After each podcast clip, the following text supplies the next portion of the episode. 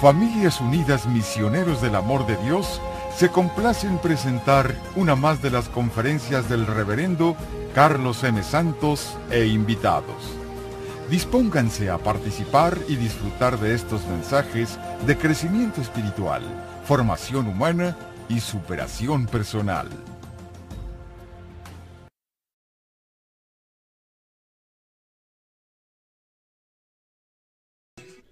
En oración nos ponemos tus hijos y te agradecemos que nos invites a tu casa santa. Ilumina nuestros espíritus, nuestras almas, nuestros corazones. Y como dice ese canto, Señor, de verdad tú eres quien le da sentido a mi corazón. Mi vida entera no tiene sentido sin ti, Señor. Quiero siempre tenerlo en cuenta, que contigo puedo todo y sin ti no puedo nada. Gracias, mi Dios. Bendito seas. Te damos todos la gloria que te mereces, diciéndote, gloria al Padre, gloria al Hijo y gloria al Espíritu Santo, como era en un principio, sea ahora y siempre, por los siglos de los siglos. Amén. Yo no sé ustedes, pero las mejores oraciones que yo hago muchas veces, los momentos de, de conexión más profundo que, que hago con Dios, son en la medianoche a cualquier hora que Dios me despierte me ponga a orar. Les he explicado que la noche es muy propicia para orar, porque la mente está calmada, el corazón está calmado. Se supone que no está uno haciendo nada, no anda uno con pendientes, está uno en el descanso. Y si a la medianoche un día se te va el sueño o despiertas, es el mejor momento para pasarlo con Dios. Eso lo aprendí yo hace muchos años. Y a mí, lejos de molestarme cuando se me va el sueño, me da hasta gusto. Digo, gracias Señor porque puedo pasarme un rato contigo orando. Y anoche me desperté, no sé ni a qué hora era, la madrugada, y me puse a platicar con Dios, muy contento. Y muchas veces cuando me pongo a platicar con Dios, a veces lo primero que hago es tratar de agarrar la Biblia, abrirla o otro libro que me inspire, o ponerme a leer algo que me lleve a una conexión con Dios. Pero sentí un llamado dentro de decirle a Dios anoche, ¿Sabes qué, Señor? Y de eso escribí hoy mi, reflexión diaria que mando por email. Se la mandé a muchos de ustedes, a la gente que lo recibe en muchas partes. Y era lo siguiente, Señor, hoy, hoy no quiero oír de ti. Hoy no quiero escuchar nada de ti. Hoy quiero oírte a ti. Hoy no quiero que me hablen de ti, ni siquiera la Biblia que yo sé que es tu palabra santa y me habla mucho de ti. Pero en este día, en este momento, hoy yo quiero que tú me hables a mí. Hoy no quiero imaginarte, no quiero pensar dónde estás o dónde no estás. No quiero perder el tiempo en esas cosas. Tengo hambre y sed y ganas de ti, le decía a Dios.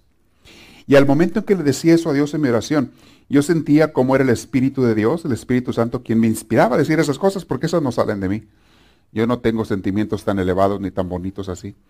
Sentía cómo Dios me inspiraba a decirle a Dios, Señor, te necesito a ti, te quiero a ti, te deseo a ti, quiero oírte a ti. No importa que me digas una palabra o dos o ninguna, pero que me haga sentir tu presencia. Tengo sed y ganas de ti.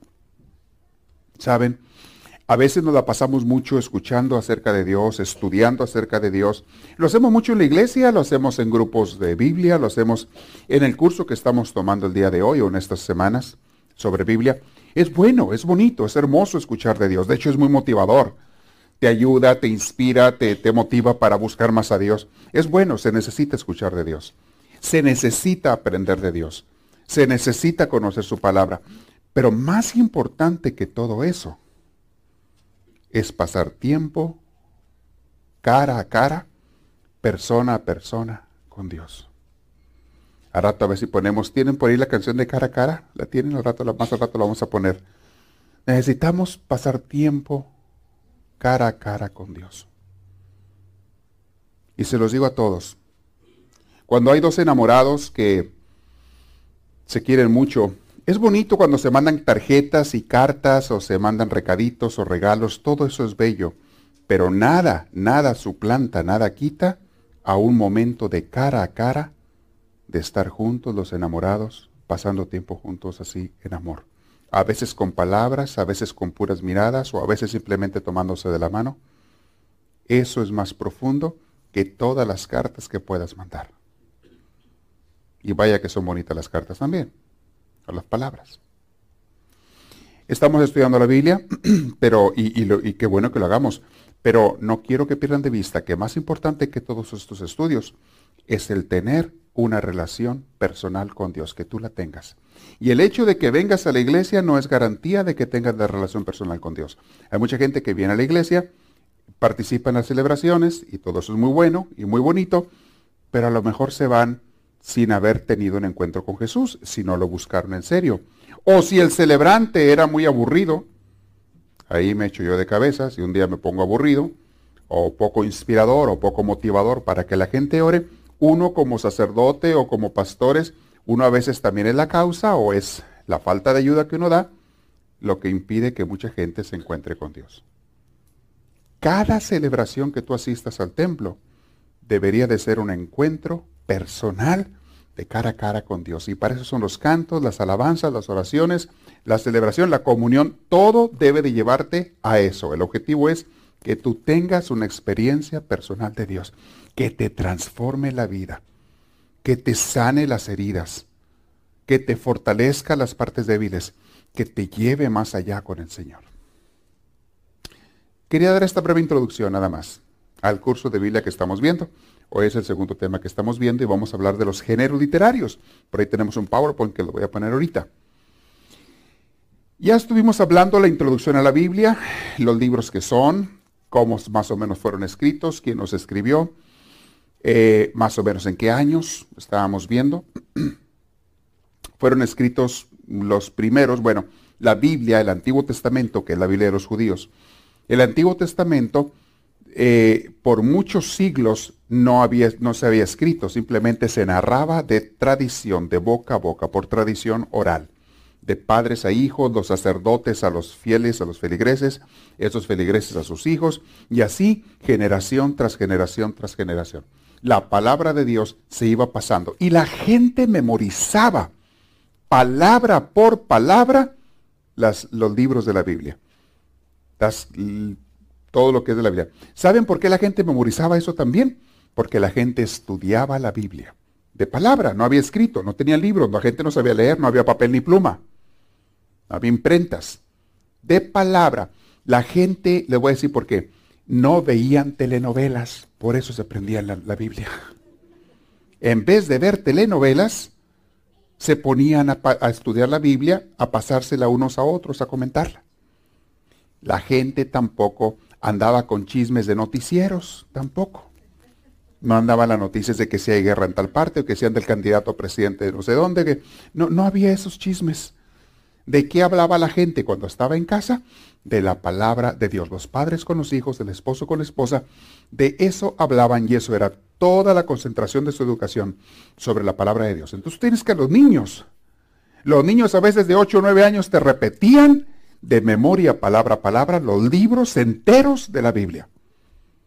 Y así se mantuvo la Biblia en la mente de las gentes, en la memoria de las personas, esos primeros libros de la Biblia del Antiguo Testamento estuvieron en la mente de la gente por muchos siglos.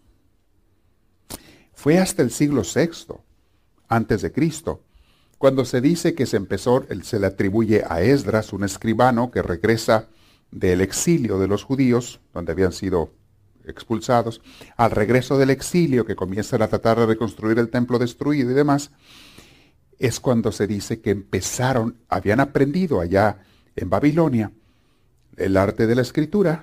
Algunos habían sido esclavos por 50 años, los judíos, alrededor de 50 años, y en esa esclavitud que tuvieron allá, regresaron algunos jóvenes que nacieron allá en la esclavitud, que aprendieron allá a escribir, y aprendieron el arte del, del papiro o del cuero, las tintas vegetales o tintas de sangre de animal, y aprendieron a escribir y comenzaron a escribir los primeros libros de la Biblia aproximadamente 550 años antes de Jesús.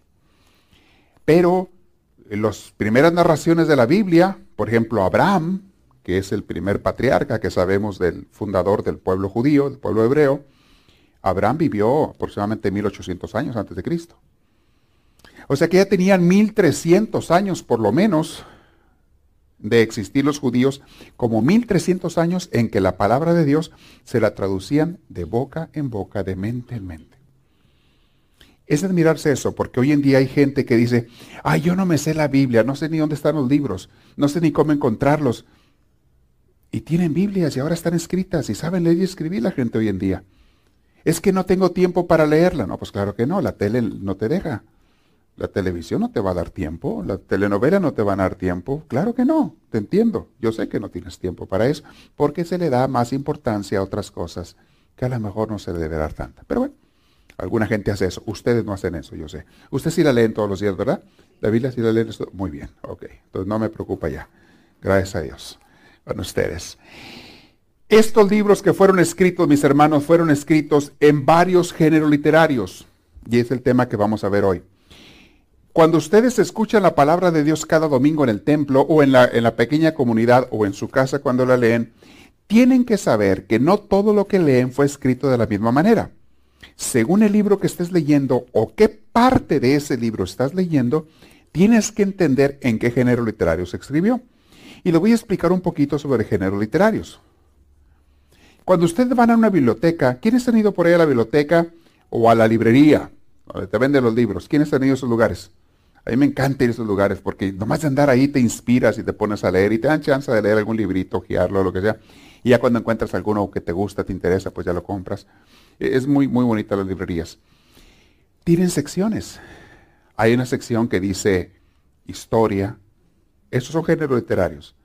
Hay otra sección que dice, no sé, niños.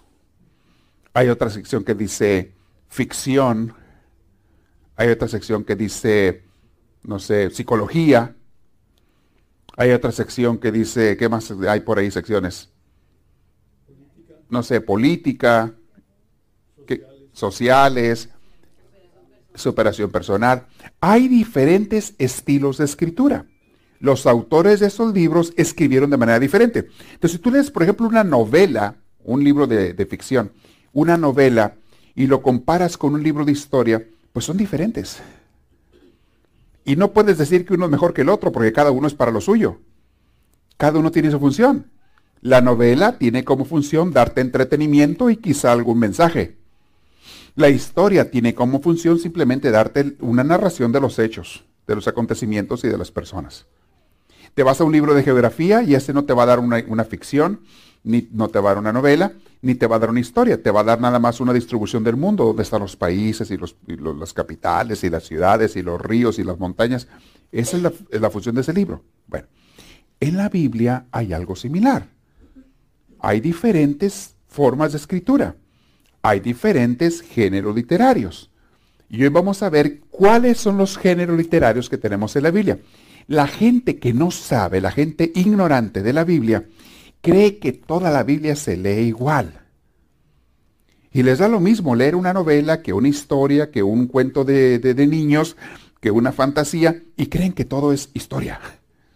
Y creen que todo es literal. Y creen que todo es igual porque dicen, es palabra de Dios, por lo tanto se tiene que entender cómo se lee. ¿A ah, qué gran equivocación? Claro que no. La palabra de Dios nos es narrada en diferentes formas. ¿Por qué? Porque los escritores sagrados eran diferentes hombres y mujeres que también escribían en diferentes formas. Y a algunos se les facilitaba más escribir de una manera y a otro de otra. También tenían costumbres esas gentes que a lo mejor hoy ya no tenemos. Tenían tradiciones, tenían formas de expresión, tenían, no sé, dichos. Hay, hay dichos que si tú los pasas de una generación a otra ya no se entienden. En una generación se entienden, en otra no dichos, frases, refranes, hay muchas cosas. Igual pasa en la Biblia. Y si tú no entiendes los refranes o los dichos que decía el profeta Isaías y los quieres interpretar con la mentalidad del siglo XXI, no los vas a entender. Hay diferentes formas de escribir. Vamos a ver un poquito los géneros literarios. Tenemos aquí una presentación en PowerPoint. ¿Alcanzan todos a leer allí? Ahí está. Se lo voy a compartir todos los libros del Antiguo y Nuevo Testamento, con todas sus partes, han sido escritos por inspiración del Espíritu Santo. ¿Hasta ahí estamos claros? Vamos frase por frase, para que entendamos bien. Todos fueron escritos por inspiración del Espíritu Santo, que movía a estos hombres a escribir, diciéndoles lo que escribieran. Estas personas eran inspiradas, muchos de ellos profetas o escritores del Antiguo Testamento. Ahora, les recuerdo que muchas de estas enseñanzas no se escribieron, se traducían de boca en boca, se pasaban de boca en boca y siglos después se escribieron. Pero cuando hablamos de escritores, estamos hablando de los que comenzaron la narración, aquellas personas inspiradas, ¿ok? Los escritores. Segundo, los libros de la Biblia tienen a Dios como su autor. El autor detrás de estos escritores es Dios. ¿Ok? El Espíritu Santo, que es Dios. Han sido escritos para la iglesia, o sea, para el pueblo de Dios, para todos nosotros.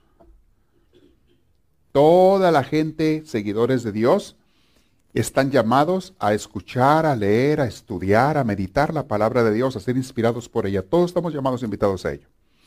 Los escritores inspirados son también verdaderos autores de los libros sagrados. Hay que tener en cuenta que cada escritor tiene su estilo. ¿A cuántos de ustedes les gusta leer libros? Levante la mano. Díganme autores que les gustan. ¿Cuál es tu autor favorito? Anthony de Melo. ¿Quién más? Otro autor. ¿Quién? Cuauhtémoc Sánchez. ¿Quién dijeron? Miguel Ruiz, Víctor Villaseñor. ¿Quién más? ¿Quién ha leído a varios autores diferentes? Ignacio Larrañaga. ¿Nadie ha leído a Gabriel García Márquez? ¿No han leído a Pablo Coelho? Eh, ¿Quién? Leo Buscaghi, ok. Nico Kazantzakis. Hay muchos autores. Ahora, los que han leído varios autores, ¿se dan cuenta que escriben todos diferente? Aunque sea a veces el mismo estilo de escritura, por ejemplo, si es ficción, si es superación personal, como quiera, de uno a otro, escriben diferente. Y por eso a uno le gusta un escritor y a otro le gusta otro tenemos escritores favoritos porque todos escriben de forma diferente. Una cosa que te puede gustar del escritor es la narrativa, la forma en que, o la, el estilo, perdón, y otra cosa es la narrativa. Lo que cuenta y cómo lo cuenta. Hay gente que cuenta cosas interesantes de una forma muy aburrida, que a mí no me gusta. Hay, autores que yo he leído que lo que están diciendo es muy interesante, pero lo narran muy aburrido. Digo, ay, no, me, me duerme este amigo, deja mejor leer otra cosa. Hay otros que cuentan simpleza, sin chiste, pero de una forma tan bonita, tan elegante, tan... Un, Gibran Khalil Gibran me encanta como escribe. Un poeta de prosa hermosísimo. Y lo que dice él es pura sabiduría popular, lo que él narra. Son las cosas que la gente sabe, pero la forma en que la narra, o Gabriel García Márquez igual, son poetas de la prosa. O sea, te dejan con la baba caída cuando lo estás leyendo. El estilo es hermoso. Ok, la Biblia es igual. Cada autor tiene diferente estilo. Y hay, hay, libros que se te van a hacer muy amenos de leer y otros se te van a hacer medios aburridos. Hay libros que lo que cuentan es muy interesante y hay otros que son puras leyes. Te vas al Levítico, te vas al Deuteronomio, puras leyes y normas que, ay, qué aburrido. Y genealogías y listas de nombres y de personas. Y esto, ay, qué pesado. Bueno, hay diferentes estilos también. Era como el autor sagrado escribía. Eran gente inspirada por Dios, pero escribían con su estilo ellos. Dios respeta el estilo de cada quien. Porque Él mismo te lo dio. Dios mismo te dio el estilo que tú tienes de hablar, el que traes tú natural, tu estilo de ser, tu carácter. El carácter que tú tienes, Dios te lo respeta porque Él te lo dio. Y todos tenemos caracteres diferentes. Y por eso tenemos que respetarnos todos, porque no hay dos personas iguales. Y si yo quiero que a mí me aguanten mi carácter, aunque debo de ser respetuoso, eso no quita que uno debe ser respetuoso. Pero todos tenemos caracteres diferentes. Y a lo mejor a alguien no le gusta el mío, o a mí no me gusta el de otro. Bueno, no te tiene que gustar siempre los caracteres, pero tienes que respetar y amar a las personas, aunque seamos diferentes. Hay gente, bueno, ¿para qué doy ejemplos? Ustedes saben mejor que yo de eso. Muy bien, vamos a la siguiente página. Como palabra de Dios, la Biblia es un libro distinto a los demás. Se debe leer con una actitud especial. Cuando tú leas la Biblia, no la vayas a leer igual que los libros de Cuauhtémoc Sánchez o que los libros de Gabriel García Márquez o de otros, porque son cosas diferentes. La Biblia, cuando la lees, tienes que leerla con una actitud de fe. De fe de saber que estás leyendo la palabra de Dios. ¿Ok? Cada vez que leemos la Biblia, Dios sale a nuestro encuentro porque Dios siempre te quiere comunicar algo a través de la Biblia. Y los que la han leído muchos saben de qué estoy hablando. Cuando menos te esperas de la Biblia, Dios te contesta la pregunta que traes. ¿De veras? O te da la respuesta a ese problema que traes o a esa situación. O te da la luz que necesitabas en un momento.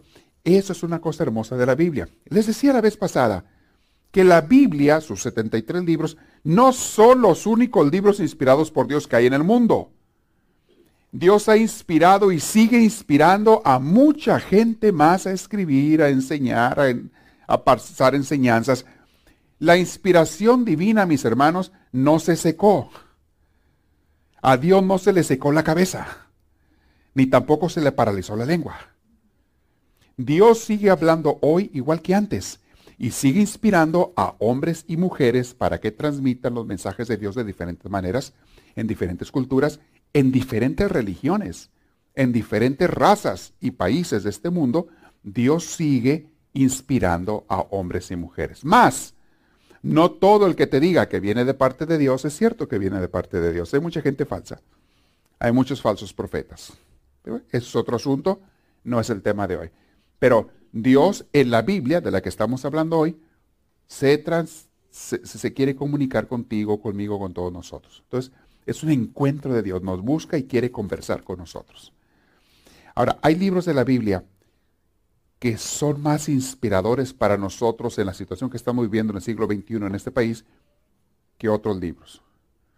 Hay libros de la Biblia que son más importantes que otros, aunque todo sea palabra de Dios. Pero, por ejemplo, cuando estás leyendo los cuatro libros más importantes de la Biblia, esos cuatro libros valen más que todos los demás juntos. Porque esos cuatro libros está la enseñanza directa del Hijo mismo de Dios. ¿Cuáles son esos cuatro libros? Los evangelios que se llaman como Mateo, Marcos, Lucas y Juan. Esos cuatro libros, ya se lo saben, ¿verdad? Mateo, Marcos, Lucas Juan. A ver, los que son gringos de ustedes, ¿cómo van en inglés? Matthew, Mark, Luke y John. ¿Ok? Muy bien. Dios actúa sobre el autor humano para que escriba todo y solo lo que él quiere que escriba. ¿Ok? Entonces tenemos que leer esos libros con mucha fe. Vamos a la siguiente página. Es algo hermosísimo de la Biblia. Entonces, por ahí pregunta ese gordito. ¿Lo que leemos en la Biblia es verdad? ¿Cuál es la respuesta? Sí, sí, es. Nada más que hay, hay que aclarar una cosa. No verdad como mucha gente la quiere interpretar. Dice allí, se trata de una verdad de salvación, salvífica. La intención de Dios al darnos la Biblia no fue de darnos ciencia, ni matemáticas, ni astronomía, ni astrología, ni, ninguna cosa de esas. No nos quiso dar tampoco antropología el Señor. Este, esos son cosas, ciencias que nosotros nos toca estudiar. No es la intención de Dios de enseñarnos eso en la Biblia. ¿Qué nos quiere enseñar Él? Una enseñanza de salvación. Todas las historias las narraciones, los cuentos, las parábolas, las poesías, todo lo que hay en la Biblia va con esa intención de que seamos salvos, de que encontremos a Dios en nuestras vidas, de que volvamos a ser un día. Entonces no es de ciencia, no es histórica. Algunas personas dicen, es que la Biblia tiene errores científicos. Porque dice por allí en la Biblia que Dios mandó a un profeta o a un guerrero a que parara el sol. Y dicen los modernos, esos ateos modernos, ¡ah!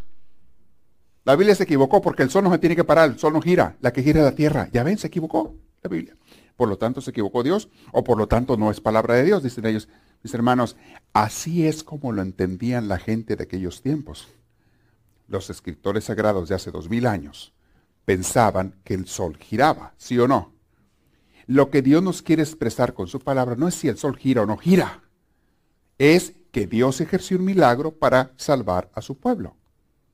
¿Ok?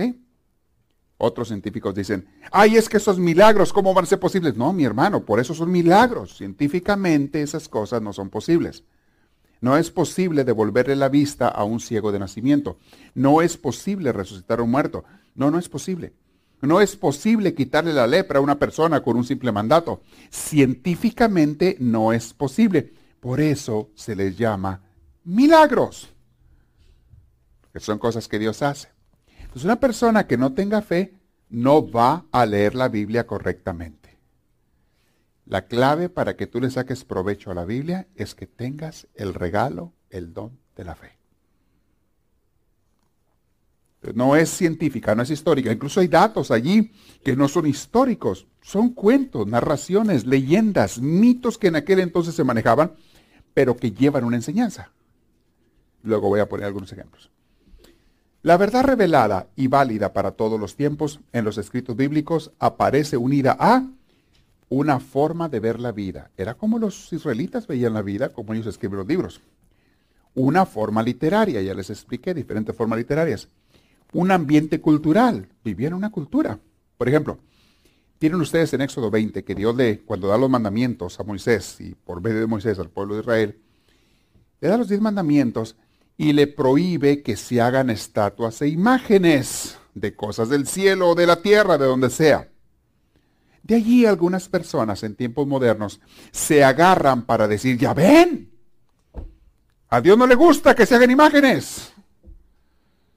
A Dios no le gusta que saquen esta. Ahí dice, mi hermano, está saliéndote del ambiente cultural, del ambiente, lo que se estaba viviendo en aquel momento, está saliéndote del contexto en el que se dio ese mandato a Moisés. Y yo les he explicado a ustedes, cuando mucha gente saca un texto de la Biblia para manipular sus enseñanzas y querer imponer sus enseñanzas, está cambiando la palabra de Dios, porque no es eso lo que intentaba Dios. Les he dicho yo la frase, un texto sin contexto es un pretexto. Acuérdense de eso. Un texto sin contexto es un pretexto. Hay gente que se memoriza una frase para tratar de imponer una enseñanza que él o su iglesia sacó. Que no es eso lo que Dios quería. A veces no sé si darme risa algunas personas que dicen, no sé si darme risa o ponerme a llorar. Porque hay gente que viene a discutir contigo a decirte que el nombre de Dios es Jehová. Y que no se te ocurra llamarle de otra manera porque se enfurece, te va a caer un rayo en la cabeza y te va a tumbar el poco pelo que te queda. Si se te ocurre a ti llamarle, ni siquiera le puedes llamar Dios, tienes que llamarle Jehová. Y se pelean contigo por una frase que está allí cuando Moisés en la zarza se encuentra con Dios la zarza ardiendo que no se consumía, y Moisés le pregunta y le dice, ¿cuál es tu nombre, Señor?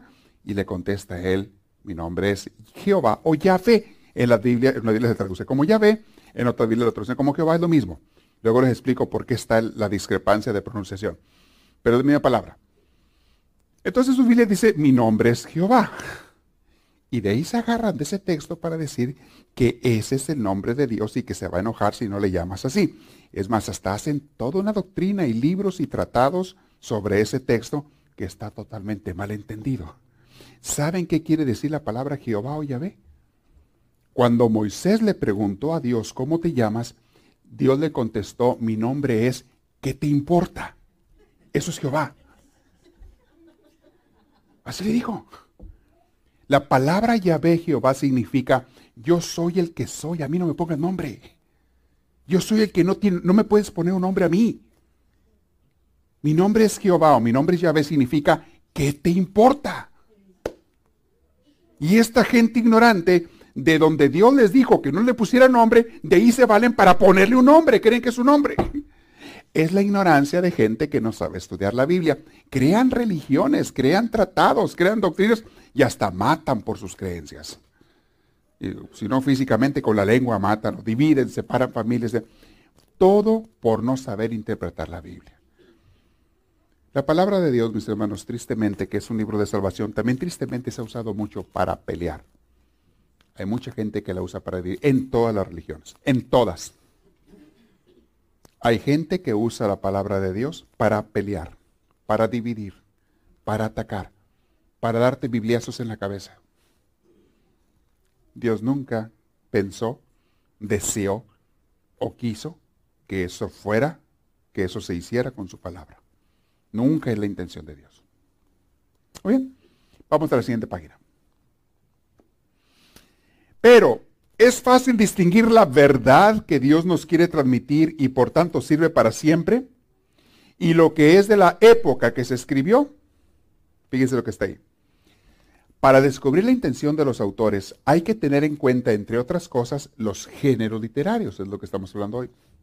Para que entiendas qué es lo que te quiere decir el autor, qué es lo que Dios le inspiró y cómo el autor te lo está expresando, en qué estilo te está escribiendo. Pues la verdad se presenta y se enuncia de modo diverso en diferentes formas de narrar, como por ejemplo, aquí van los géneros literarios, algunos de ellos. Hay libros que son proféticos. Otro es un género literario, el profético.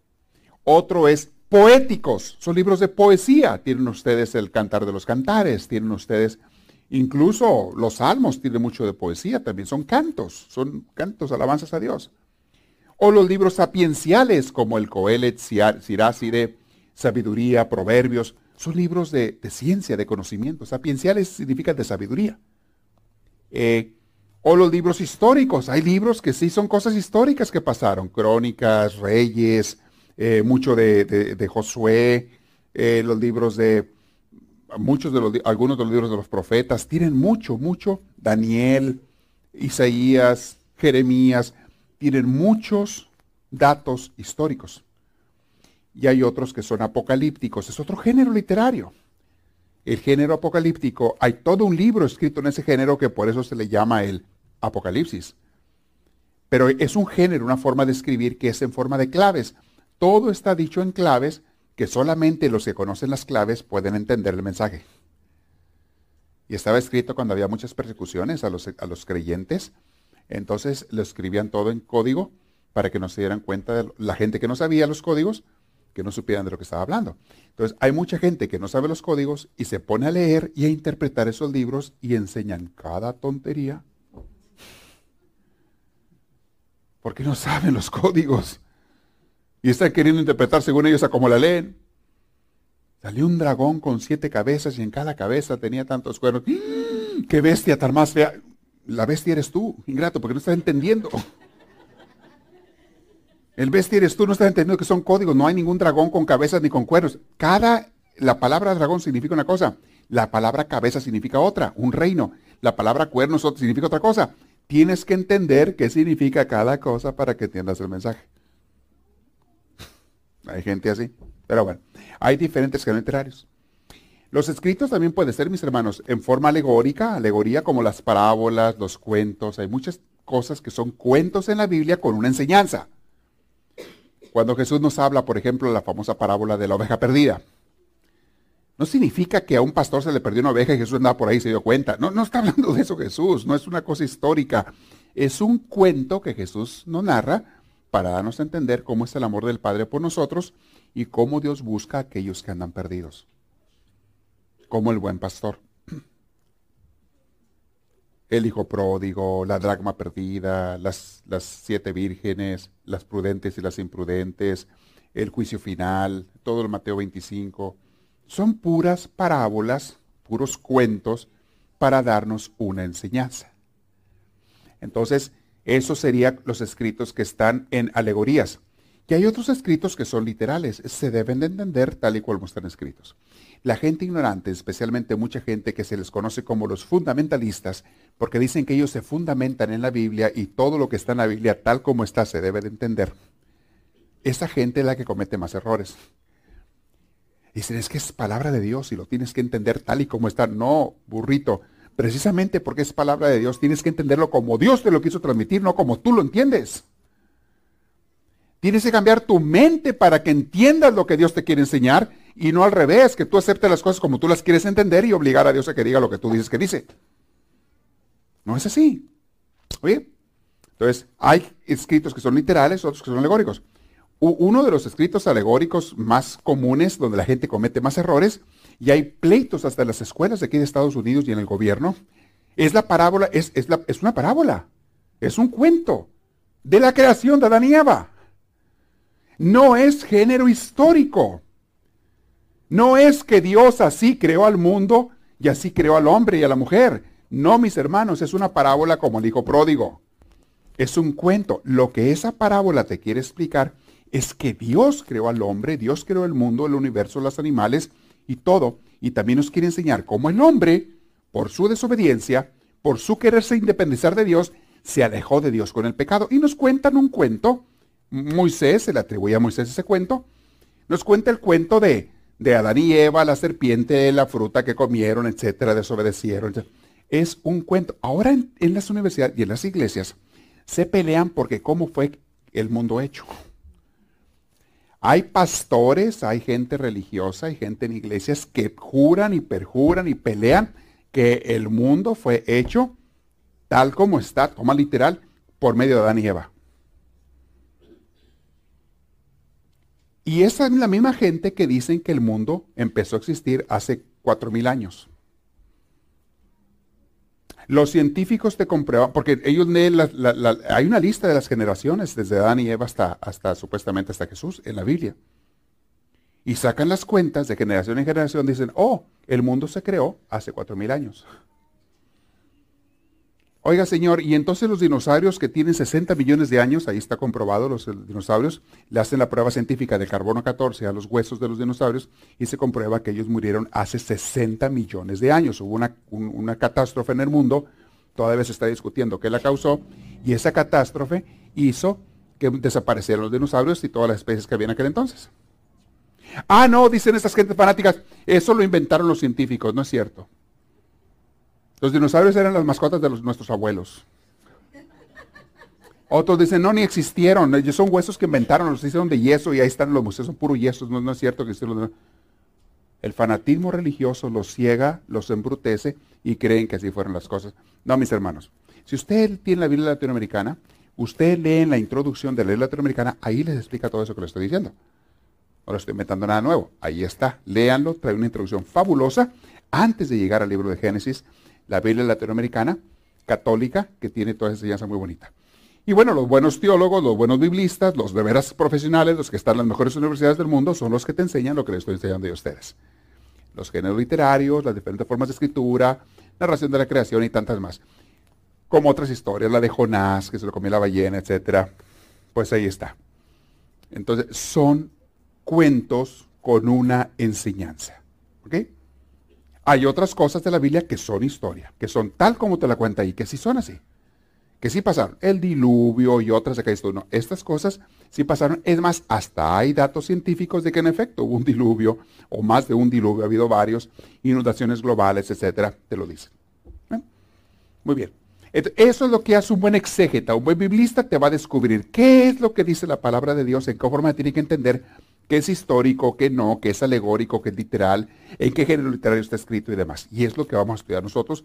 Les voy a pasar varios tips a ustedes en este curso para que luego ustedes puedan leer con más acierto la palabra de Dios o cuando lean un buen comentario bíblico que te esté hablando que esto fue escrito en un género, esto en otro, y acá, tú entiendas de qué te está hablando y vas a saber de qué se está refiriendo. De esa manera podemos saber más exactamente qué es de veras lo que Dios nos quiso comunicar en su palabra. Porque mal entender lo que Dios te quiso comunicar es no entender lo que te está diciendo. Por no captar lo que te está diciendo. Bien. el biblista, o sea, los biblistas, los expertos en la Biblia, hay, hay universidades en el mundo entero de, Biblia. Las mejores, mejores del mundo, eh, hay unas en Europa, hay otras acá en América, pero las mejores universidades serias, porque hay muchas escuelas de Biblia que son fanáticas, de fundamentalistas, de gente, pues de esos que les digo cerrados del cerebro, que piensan que todo es nada más como está escrito ahí. Esas escuelas de Biblia no sirven para nada. lo hacen a uno más bruto de lo que ya está. Te hacen creer puro fanatismo religioso. Las escuelas serias, hay muchas en Europa, en Tubinga, eh, en Alemania, en Roma, en Jerusalén, hay unas escuelas de Biblia fabulosas muchos, sobre todo los que estudian el Antiguo Testamento, las mejores están allá en Jerusalén, en Israel. Hay escuelas aquí en Estados Unidos de diferentes religiones. Los, los biblistas más avanzados son de diferentes religiones y entre ellos se juntan y comparten enseñanzas y comparten descubrimientos y comparten todo. Ellos se conocen unos a otros, los más expertos del mundo de la Biblia. Y todos ellos tienen que saber hablar, aparte de su idioma original, tienen que hablar por lo, por lo menos tienen que hablar hebreo, tienen que hablar griego, tienen que hablar esos dos idiomas, algo de arameo, los tienen que conocer bien los idiomas. ¿Por qué la Biblia fue escrita en esos, en esos idiomas? Entonces ellos se van a los libros más originales, que están en esos idiomas. Los leen, los interpretan y pueden sacar con mayor acierto las traducciones y decirte a qué se refería aquel texto. Muy bien. ¿Dónde estamos? El biblista investigará lo que el autor sagrado intenta decir y dice. Según su tiempo y cultura, un buen biblista analiza cuándo se escribió, qué estaban pasando, qué culturas estaban sufriendo, qué guerras estaban sucediendo, de dónde venían, etc. Por medio de los géneros literarios propios de su época. Porque también de una época a otra se acostumbraba a hablar de una manera o de otra. Había géneros literarios que los usaban más en una época y otros en otra época. Unos más en una región de Israel y otros más en otra. Hay que tener en cuenta los modos de pensar, de expresarse, de narrar que se usaban en tiempos del escritor. ¿Ok? Entonces, cuando tú lees un libro, tienes que saber a qué está refiriendo. ¿Dónde está la siguiente página? Entonces, si no tenemos en cuenta los géneros literarios, podemos pensar que la Biblia dice lo que en realidad no dice. Es lo que pasa con esta gente. Comete tantos errores, hasta hacen pleitos por eso. Las iglesias serias y preparadas siempre han investigado el sentido de la escritura. Y quiero decirles, mis hermanos, que el conocimiento bíblico no se ha terminado. Se siguen descubriendo cosas en la palabra de Dios por esos expertos. Con la ayuda del Espíritu Santo, los biblistas siempre están buscando la verdad de la salvación. Pero hoy, con la ayuda de la investigación moderna, podemos comprender mejor el sentido de los textos. Por ejemplo, se hacen descubrimientos arqueológicos modernos que luego los comparan con textos de la Biblia y dices, ¡oh! Aquí estaba esta ciudad y mira, según estamos viendo las ruinas, aquí parece que un volcán la quemó. Con razón está hablando acá de esto el profeta y está eh, y más o menos se ve que sucedió en esa época del oh, ahora entendemos a qué se refería cuando decía esto. Me explico. Siguen investigando los arqueólogos, los, los historiadores, los este, estudiosos de lo que es la escritura, gramática, sintaxis, en fin. ¿Muy bien? Pero, ok, ¿seguimos en la siguiente página? ¿Ya la última? Muy bien, ok, es la última. Entonces, eso es lo que tenemos en los géneros literarios. Cuando hablamos de, cuando vayamos a estudiar la Biblia, si ustedes se ponen a pensar ahorita, ¿qué libros de la Biblia son en sentido? Oh, también, perdón, en, dentro de un mismo libro puedes tener varios géneros literarios. Un ejemplo de ello es el Génesis. El Génesis comienza con alegoría, con historia, con cuento y con algunas leyendas, los primeros capítulos. Pero cuando llegas tú ya a la narración de incluso del diluvio, y cuando llegas especialmente al capítulo 12, que es donde comienza la historia de Abraham, allí se pasa de un género de cuentos y de, narraciones populares, que Dios nos habla por medio de ellas, ahí se pasa a un género histórico. Cuando habla de la vida de Abraham, es lo que le pasó a Abraham y a su esposa Sara. Y toda la historia, de dónde vino, de allá de aquella tierra, fue llamado Dios, Dios lo llamó de Ur de Caldea, viene Abraham, cómo viene hasta la tierra prometida junto con su sobrino Lot, todo lo que pasaron, lo que vivió, lo que sufrió Abraham, cómo tuvo que andar batallando, que no podían tener familia y Dios le había prometido familia. Por fin, a última hora, primero tuvo un hijo con la esclava, luego le dio el hijo con su esposa, luego Dios le pide que lo sacrifique, que lo mate y él lo... Todos esos pasajes ya de allí, los hijos de Abraham, te vas después a los hijos de Isaac y luego Jacob, y luego te vas a Esaú, te vas después a los dos hijos de Jacob. Ya todo es histórico. ¿Cómo llegan hasta, hasta Egipto? Eso ya es género histórico. Cuando estás hablando después en Egipto, cuando duran 400 años y luego después va Moisés, eso es histórico. Dios llama a Moisés. Y salen los, los judíos al desierto y pasan 40 años, todo lo que les pasó allí, las leyes, etc. Hay mucho de histórico en todo eso. Pasas a los libros que siguen, a Josué, a jueces, pasas a los libros de los reyes, es histórico. Luego pasas a los libros de los profetas, tienen entre historia y entre enseñanza de salvación porque mucho de ello eran enseñanzas de los profetas para el pueblo, otras eran cosas históricas. Luego pasas a los libros sapienciales allí en la Biblia, como tienes tú Proverbios, eh, Sabiduría, Eclesiastés, Eclesiástico. Esos libros no son de historia, son de enseñanzas de sabiduría.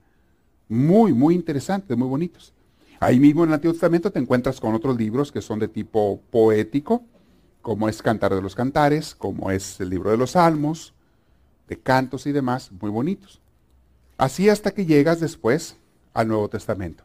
Los cuatro evangelios comienzan con un, son ¿Qué serán los cuatro evangelios? ¿Históricos o alegóricos? ¿Qué creen ustedes que son? Históricos. En la vida de Jesús, las enseñanzas de Jesús. Y casi todo el Nuevo Testamento, menos el Apocalipsis, son libros históricos, con muchas enseñanzas de parte de los apóstoles, lo que nos dejaron los apóstoles. El Apocalipsis es género apocalíptico, que es todo en clave. Y el Apocalipsis, de una vez les adelanto, no es un libro que habla del fin del mundo, como los ignorantes traducen o interpretan o creen que es. Es un libro de esperanza, que le está hablando a los primeros cristianos perseguidos que no se preocupen, ahorita nos están matando, pero al último vamos a triunfar y vamos a llegar a la gloria con Dios. Y al último siempre va a ganar Dios. De eso se trata el Apocalipsis. Es un libro de esperanza, que la gente que no sabe interpretar sus claves creen que está hablando del fin del mundo, los jinetes del Apocalipsis y cuando se va a acabar y, y el anticristo. Y esas cosas del anticristo se refería a Nerón, aquel emperador que mató a muchísimos cristianos en el primer siglo del cristianismo. Entonces, toda la Biblia es, es riquísima, es hermosísima, tiene su sentido, pero tienes que saber leerla e interpretarla. Vas a oír a mucha gente ignorante, incluso lo ves en la tele, predicarte cosas en la tele, que es una sarta de tonterías y de mentiras, pero como habla muy bonito, como gritan mucho, tiene mucha gente que lo sigue. El que más grite, más gente lo sigue. Y el que más asuste a la gente con que ahí viene el coco y el cucuy, es el que más siguen también que ya se va a acabar el mundo y que ya esto y que el otro, y ahí viene el coco, y es el que más sigue la gente. así es. La gente siempre, no necesariamente la gente sigue al que da las mejores enseñanzas. La gente sigue al que o los asuste y les dé la fórmula para el susto, o al que les hable muy bonito y los haga sentir bonito. Es a quien la gente sigue. No necesariamente el que te está dando verdaderamente la palabra de Dios. Y uno como predicador, como sacerdote o cualquier pastor, ministro del servicio de Dios, tiene que prepararse, uno tiene la obligación de prepararse bien y de transmitir de verdad lo que Dios quiere transmitir y de no cambiar la palabra de Dios.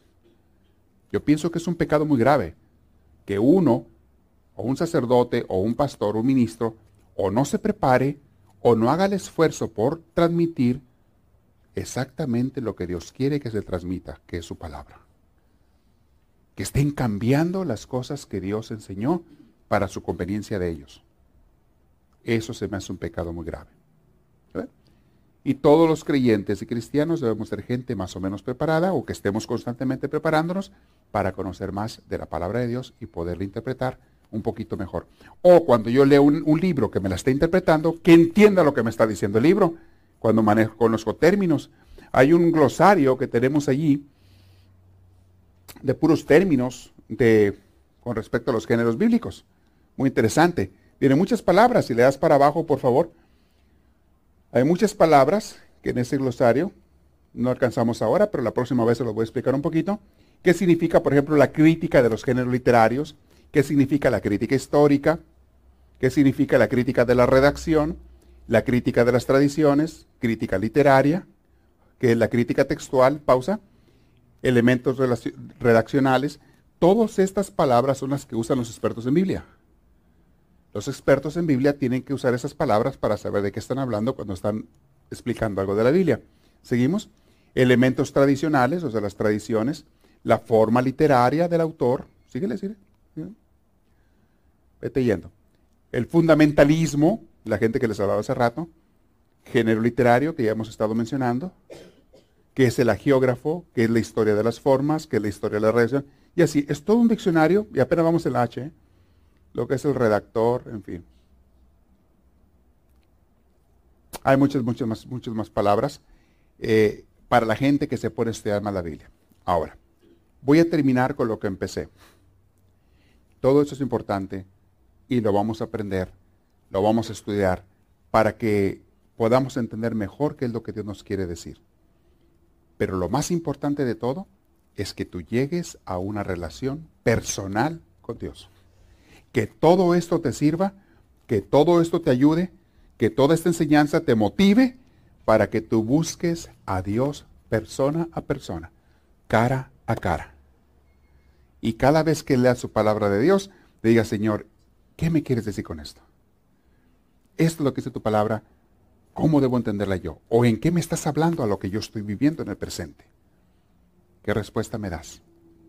Es algo hermosísimo. Muy bien, dejo unos minutos para preguntas. Si alguien tiene, le van a arrimar el micrófono. Siéntase con confianza, acá está una mano ya.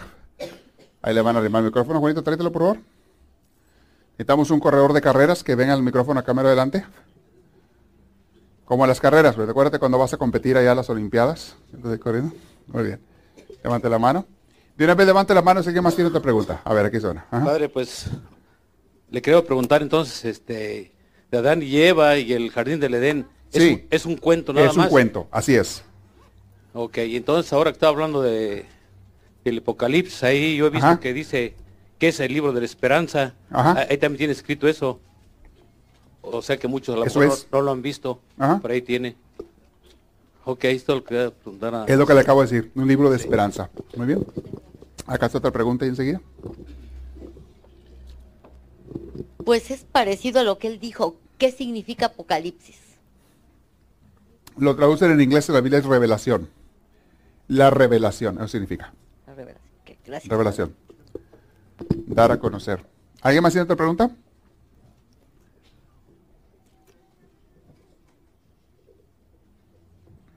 Para que digan que ustedes saben mucho de Biblia, que está aprendiendo mucho de Biblia, ¿eh? Padre, yo tengo una pregunta. ¿Es verdad que Adán y Eva nomás, nomás tuvieron dos hijos y puras mujeres?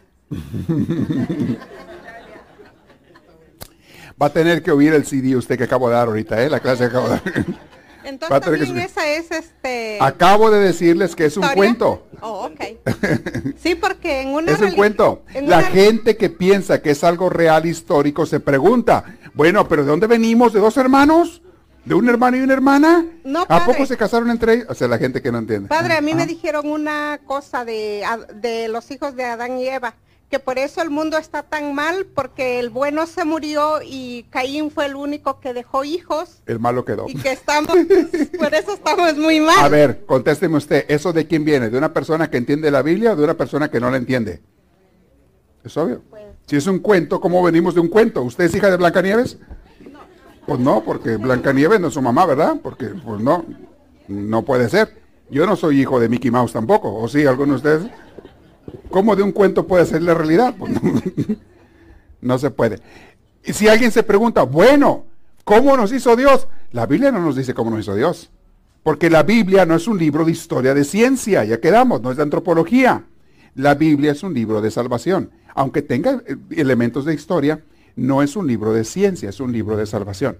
¿A quién le toca descubrir cómo nos hizo Dios? A los científicos. Y si Dios nos quiso hacer por medio de un chango, pues es muy su santa voluntad y nos puede haber hecho. Y yo creo que sí, porque hay muchos que sí parecen.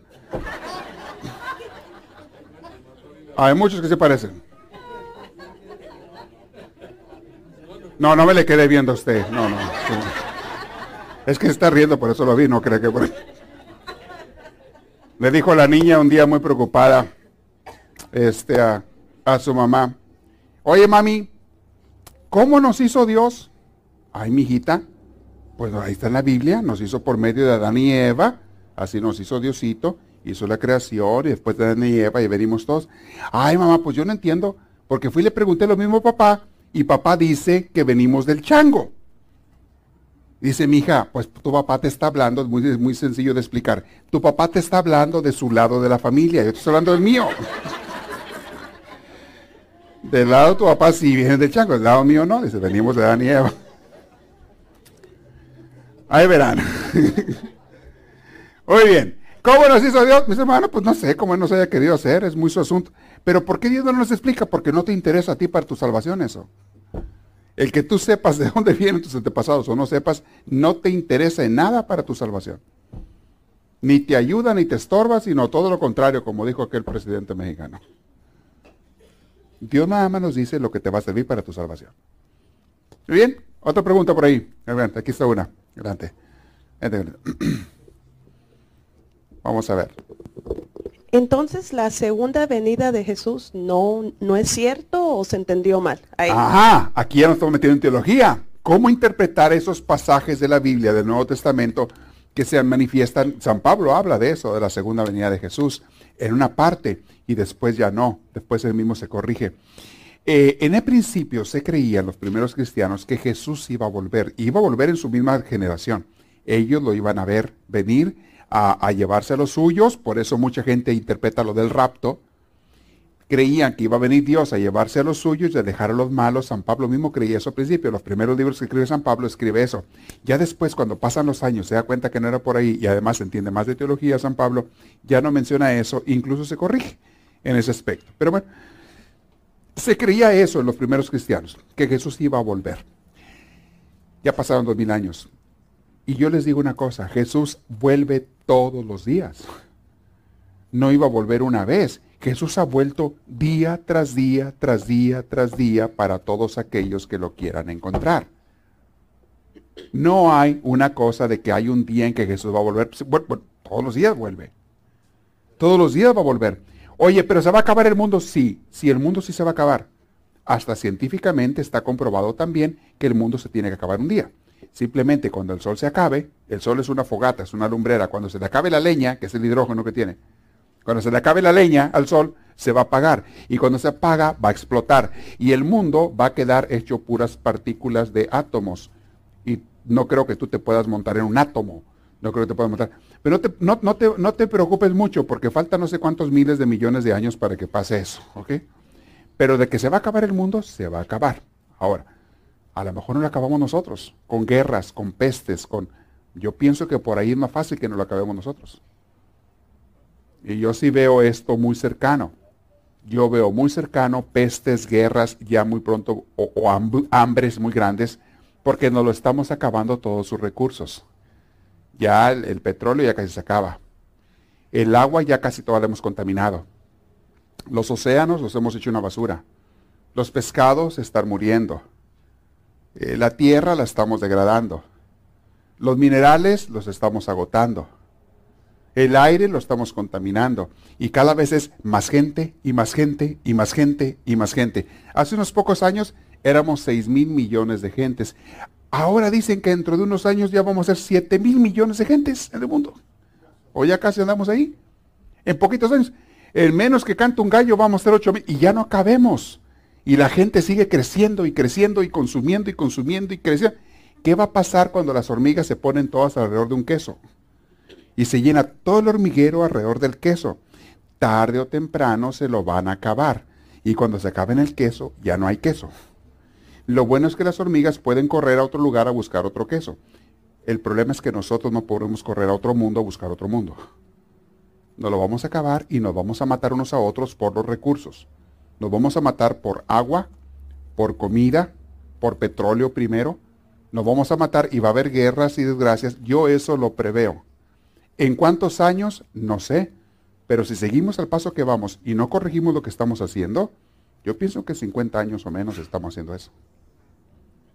Menos estamos haciendo eso. Ya ahorita vemos guerras muy feas por donde quiera que no, no se imagina uno. eso no es nada comparado con lo que va a haber. Simplemente por nuestra forma de vivir, seguimos con nuestro egoísmo, seguimos con nuestro pensar yo, yo, yo, yo, seguimos con el que primero yo y después tú y, querer invadir y querer unos tener más y la avaricia y todos y, todo el mundo sigue igual y todos los países unos contra otros.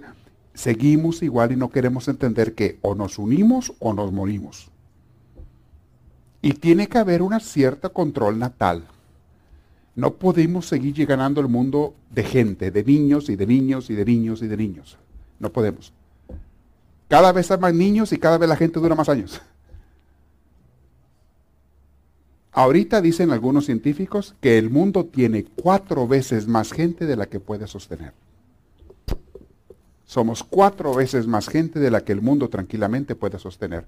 No va a haber comida para todos. No va a haber agua para todos. ¿Y tú qué crees que la gente que no tenga comida va a hacer? ¿Que se va a cruzar de brazos y se va a dejar morir? Ah, ah. Va a agarrar una pistola, va a agarrar un bate, va a agarrar una piedra y se va a ir a meter con el vecino a robarlo, a matarlo para darle, quitarle la comida, dársela a sus hijos. Y eso va a ser lo del otro país, un país contra otro país, una región contra otra región. Nadie, se va a quedar con las manos cruzadas. No quiero hablarles de cosas feas, pero yo sí quiero hacer conciencia de decir, tenemos que cuidar el mundo, hacer nuestra parte. No contaminen. No ensucien las calles, lo menos que puedan quemar gasolina, lo menos que puedan usar electricidad. Cada foco que tenemos prendido es una planta de carbón que está contaminando el aire allá para producir esa electricidad. Apaguen focos, siempre. No solamente te vas a ahorrar dinero, vas a contaminar menos el mundo. No tiren el agua.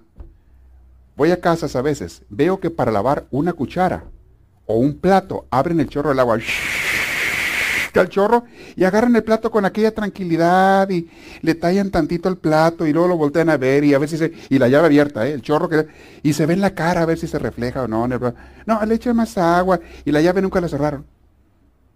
Tiraron como 5, 6, 7 galones de agua para lavar un plato. Cuando ese hubieras echado en una olla, como debe ser, en un plato, llena el lavabo a la mitad, si tienes doble tarja, llenan la mitad, en una lava y enjuaga todos los platos de y en la otra, con agua limpia, los vas enjuagando, o nada más rápido, con el agua limpia los, los, enjuagas y los pones a secar. Pero no tengas el chorro abierto mientras estás enjabonando el plato. Enjabonando el plato, enjabonando el vaso, y el chorro de agua, nomás lo ves así. Otros están peor. Se van a lavar los dientes y abren el chorro, en vez de agarrar un vaso, para agarrar agua y con eso... No, abren el chorro de agua y, y, se echan poquito, con la mano se echan agua en la boca y, se están lavando y el chorro de agua tirándose galones y galones y galones y lavándose los dientes en el espejo y, el agua, y luego para enjuagar el, cepillo. ¿Qué es eso? ¿De veras necesitas cinco galones de agua o siete para lavarte los dientes? Cuando con medio vaso de agua te podías haber lavado los dientes, enjuagado bien y, y hasta el cepillo lavado. Aquí no hay gente de esa. Yo les hablo de otra gente que hay en otros lados. Que... Sí, de veras. Ya te están haciendo las tazas de sanitario que ahorran agua. Todos los que puedan pongan de esas tazas de sanitario que ahorran agua, que usan poquita agua. Y no me quiero meter a lo que hace otra gente en la regadera, ¿eh? No me quiero meter ahí porque es tan peor. Se ponen a contar patitos en la regadera con la llave abierta y luego se compran las cebollotas grandotas, así de agua, del chorro, para que tire un galón por segundo de agua. Porque se siente rico el chorro. Ah. ¿Sabías tú que en California, aquí en el sur de California, no hay agua? ¿De dónde crees que viene el agua de aquí? Se la estamos robando a los campesinos del norte de California y de Arizona y de otros lados que no están sembrando sus tierras, ya no las pueden sembrar porque el agua la canalizamos para el sur de California. Y como la gente de aquí tiene mucho poder político, porque hay mucha gente a la hora de los votos, tiene mucho poder, los políticos favorecen a la gente de aquí y aquí hay gente que está tire y tire y tire el agua. ¿Quieren que les siga? ¿Les sigo con la contaminación del aire que alguna gente hace? ¿Les sigo con... No era la clase de hoy, pero lo que les estoy diciendo es, estamos acabándonos el mundo. Haz lo que está de tu parte y enseña a tus hijos a hacerlo, por favor cuiden los pocos recursos que tenemos para que el mundo, en vez de durar 50 años, dure por lo menos 70. ¿Quién quita y tus hijos alcancen a vivir? Haz que por lo menos dure más. O que un día toda la gente agarre conciencia, cuidemos el mundo y entonces sí nos puede durar muchas generaciones. Pero al paso que vamos, lo estamos acabando.